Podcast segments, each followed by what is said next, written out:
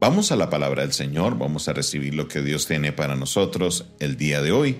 Vamos a la carta a los filipenses, carta a los filipenses y vamos a leerla en el capítulo 13, carta a los filipenses capítulo 13 y vamos al versículo 17. Carta a los filipenses capítulo 3, versículo 17. Y dice la palabra del Señor de esta manera. Hermanos, sed imitadores de mí y mirad a los que así se conducen según el ejemplo que tenéis en nosotros. Porque por ahí andan muchos de los cuales os dije muchas veces, y aún ahora os lo digo llorando, son enemigos de la cruz de Cristo, el fin de los cuales será perdición, cuyo Dios es el vientre y cuya gloria es su vergüenza que solo piensan en lo terrenal.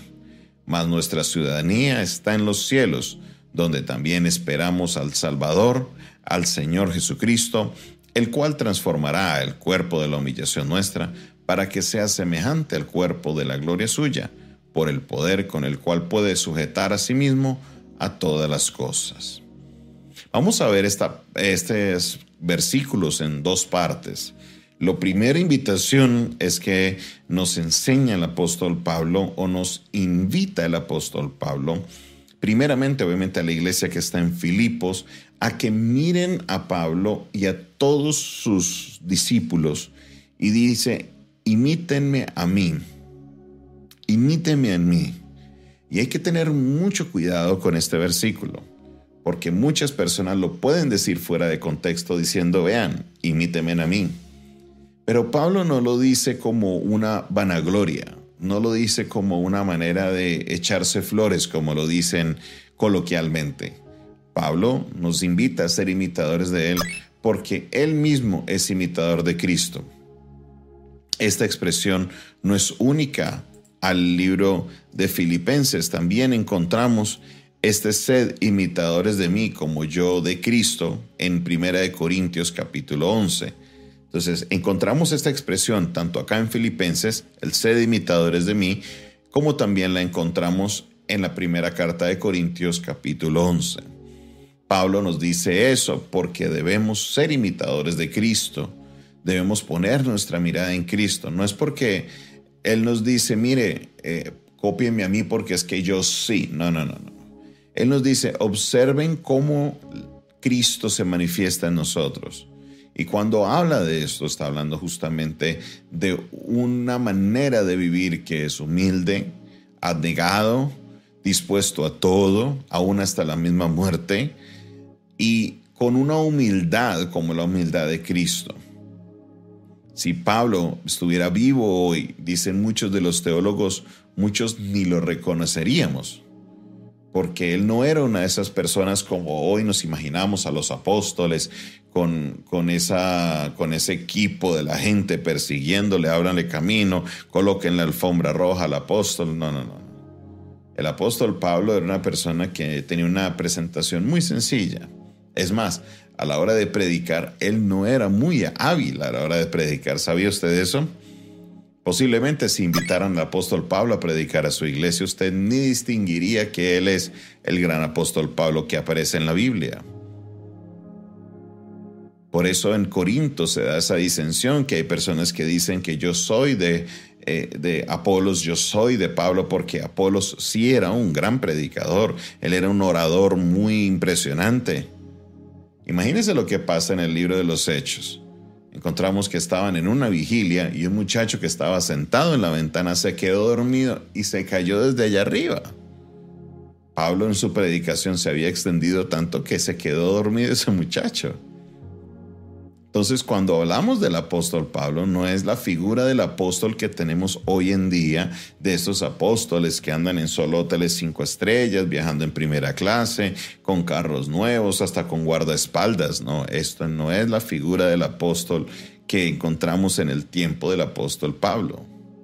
El apóstol Pablo tenía marcas en su cuerpo de los azotes, tenía marcas en su cuerpo de los golpes. Aquí el apóstol Pablo llegaba a cada ciudad y empezaba a trabajar haciendo carpas. Le tocaba trabajar en lo material porque en este tiempo no había como que suficiente sostenimiento para tener un apóstol que viajara por de ciudad en ciudad, no, él tenía que buscar una manera propia de poderse sostener porque no había sostenimiento suficiente. Es cuando Pablo nos dice, sed imitadores de mí, está hablando de ver en él ese carácter de Jesucristo. Venimos justamente de ese capítulo 2 que nos dice que Cristo se humilló hasta lo sumo. Ahora, Pablo tiene su mirada puesta en Cristo. Imitémoslo a él en eso. No en poner nuestra mirada en Pablo, sino en poner nuestra mirada en Cristo. Copiémosle a él eso, que nuestra mirada debe estar puesta en él. Porque desafortunadamente andan muchos que se parecen mucho a lo que presentamos el día de hoy, a esos apóstoles que vemos que se presentan el día de hoy. Mire lo que dice el versículo 18, porque por ahí andan muchos, de los cuales os dije muchas veces, y aún lo digo como llorando.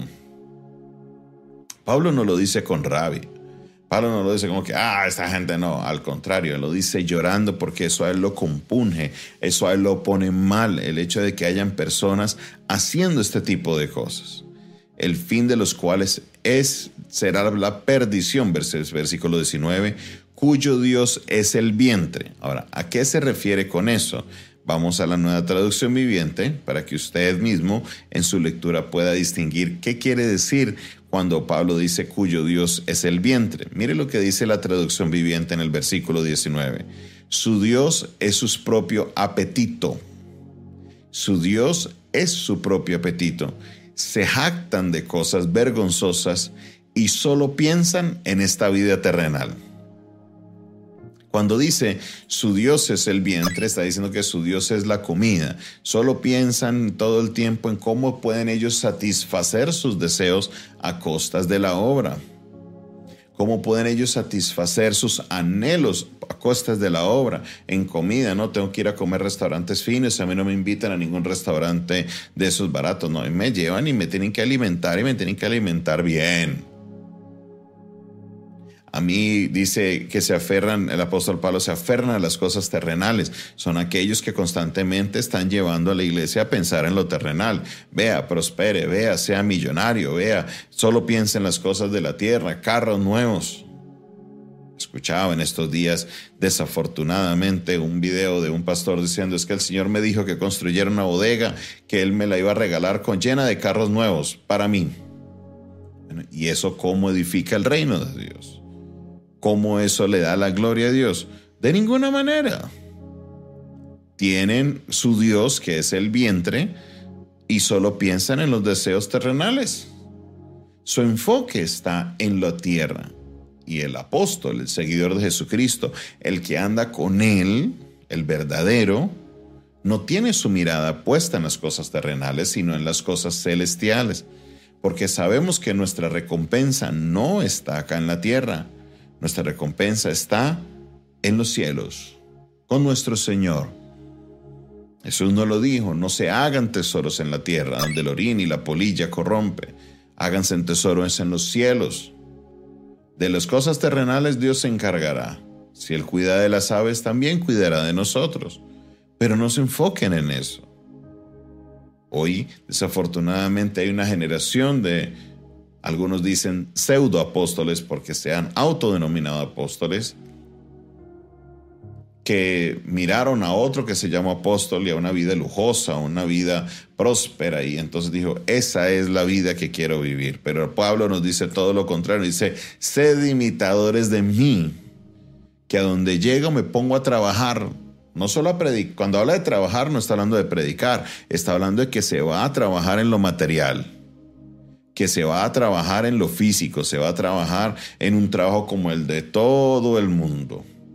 Se pone a hacer carpas, se pone a hacer cosas para poder sostenerse porque él no quiere ser gravoso a la obra de Dios, quiere que la obra de Dios se pueda sostener. ¿Qué sucede el día de hoy? Todo lo contrario. Vemos personas que se entran al Evangelio, entran al, entre comillas, servicio a Dios con la finalidad de poder salir de la pobreza. Pero eso no es, no es lo que el Señor nos ha llamado a hacer. Sed imitadores de mí, dice el apóstol Pablo. sigamos las pisadas de Él. Mucho cuidado con este tipo de personas. Mucho cuidado, dice, tengan cuidado a los que se conducen de esta manera. Por favor, no miren a estas personas, no sigan a estas personas. Solo piensan en lo terrenal. La gloria que ellos se dan es una vergüenza, porque no siguen el ejemplo de Jesucristo. Por eso es importante ese, esa enseñanza que nos da Hebreos 12. Pongamos nuestra mirada en Cristo, en Cristo, en Cristo, en Él. Pongamos nuestra mirada en el Señor. Cuando tengo mi mirada en Él, yo distingo estas enseñanzas contrarias. Yo puedo ver cuando es cuando una persona viene a enseñarme algo que no es, algo que no cuadra, algo que no es conforme a lo que Dios quiere. Entonces, cuando yo veo esto, ¿qué sucede? En distingo, porque su palabra me lo indica, porque el Señor lo dice en su palabra. Vea, ojo con este tipo de personas y no me dejo engañar. Pero muchos sí se dejan engañar. Ah, que el Señor me mostró, que el Señor me dijo y por ese motivo se van por ese camino. Pero no son más que ciegos guías de ciegos. Coloquemos nuestra mirada en Cristo. Seamos imitadores de Él. Humillémonos ante el Señor y vivamos una vida que sea conforme a la voluntad de nuestro Dios. Padre Celestial, te doy la gloria y la honra por tu palabra. Gracias Señor porque tu palabra nos exhorta, nos guía, nos muestra y nos dirige Señor. Hoy te pedimos Señor que nos ayudes a poder permanecer con nuestra mirada en ti, en Jesucristo en lo que tú nos mostraste, Señor, en tu carácter, el cual debe ser el carácter que represente al creyente. En esta hora, Señor, te doy la gloria, la honra y la exaltación, porque solamente tú la mereces. Glorifícate, Señor, en la vida de cada uno de tus hijos. Y yo sé, Padre Celestial, que tu palabra hoy viene a nuestros corazones y redirecciona muchas cosas que necesitan ser direccionadas.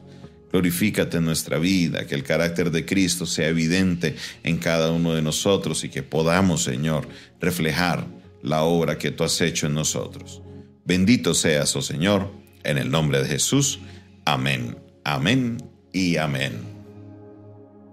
Esta fue una producción del Departamento de Comunicaciones del Centro de Fe y Esperanza, la Iglesia de los Altares, un consejo oportuno en un momento de crisis. Se despide de ustedes su pastor y amigo Jonathan Castañeda, quien les bendice en esta hora y les invita a que usted se suscriba a nuestro canal, hágale clic ahí a suscribirse, hágale clic a la campanita, y así usted podrá estar pendiente de todas las enseñanzas, todas las transmisiones y todo lo que es contenido que estamos colocando en las redes. También te invito para que nos busques en las redes sociales como arroba pastor Jonathan Oficial, arroba pastor Jonathan Oficial, ahí nos vas a encontrar con contenido adicional. También nos puedes escribir directamente. Ahora, si lo prefieres hacer por WhatsApp, la línea de WhatsApp es el 316-617-7888, 316-617-7888. Si me escribes fuera de Colombia, el número es el mismo, solo que le colocas el indicativo de Colombia, más 57 316 617 7888. Este es un WhatsApp internacional. Ahora, si el Señor coloca en tu corazón sembrar una semilla, una ofrenda para que podamos seguir extendiendo el reino por los diferentes medios de comunicación, lo puedes hacer en Colombia por medio de Neki y David Plata al 316-617-7888, 316-617-7888, Neki y David Plata y Transfilla. O si lo quieres hacer de, de los Estados Unidos o otro país, tenemos Cell y PayPal disponible. Dios te bendiga, Dios te guarde